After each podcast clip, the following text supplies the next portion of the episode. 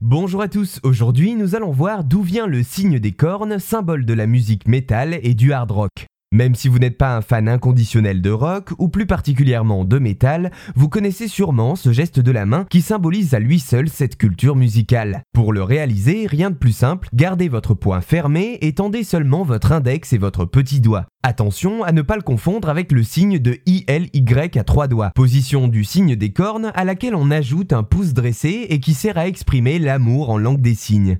Le signe des cornes, dans le cadre de la culture rock, est donc ce geste d'appartenance et de complicité que vont s'adresser les fans, à la base en concert, mais qui a largement dépassé ce seul cadre, s'étant diffusé dans l'ensemble de la culture populaire.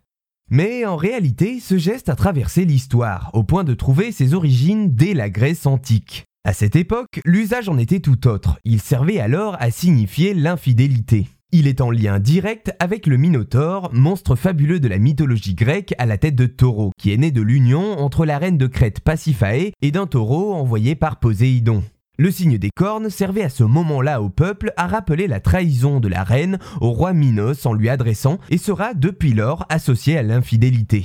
L'archéologue Andrea de Jorio fait le rapprochement en 1832 entre la gestuelle antique et celle qui est aussi fréquemment employée par les Italiens et particulièrement par les Napolitains, en général accompagnée par le mot cornuto qui signifie cocu.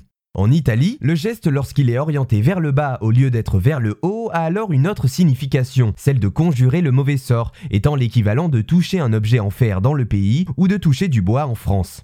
Mais alors, comment ce signe est-il arrivé jusqu'à la culture rock au point de devenir l'un de ses symboles? En 1969, il apparaît sur deux pochettes d'albums. D'abord de façon photographiée sur un album nommé Witchcraft Destroy Minds and Rips Souls de Coven, groupe de rock psychédélique pour représenter la symbolique de l'occulte. Puis, plus étonnant, sur une couverture de l'album Yellow Submarines des Beatles, cette fois-ci sous la forme d'un dessin. Par rapport à cela, une des hypothèses de cette représentation par les Beatles serait tout simplement une erreur du dessinateur, qui aurait voulu représenter le geste signifiant l'amour en langue des signes dont je vous ai parlé plus tôt, plus en cohérence avec l'image du groupe. Quoi qu'il en soit, en 1980, c'est le chanteur Ronnie James Dio qui popularise le geste avec son groupe de heavy metal Black Sabbath durant une de ses tournées. Le précédent chanteur communiquait avec le public par un signe V de la main et Ronnie James Dio devait ainsi trouver son propre signe. Pourquoi choisit-il le signe de la corne? Car il le tenait de sa grand-mère sicilienne qui justement l'utilisait régulièrement pour repousser le mauvais œil. C'est donc comme cela que le signe de corne s'est répandu dans le milieu du rock et en particulier du metal et du hard rock, qu'il s'est développé dans les festivals et qu'il est arrivé jusqu'à nous dans ce contexte.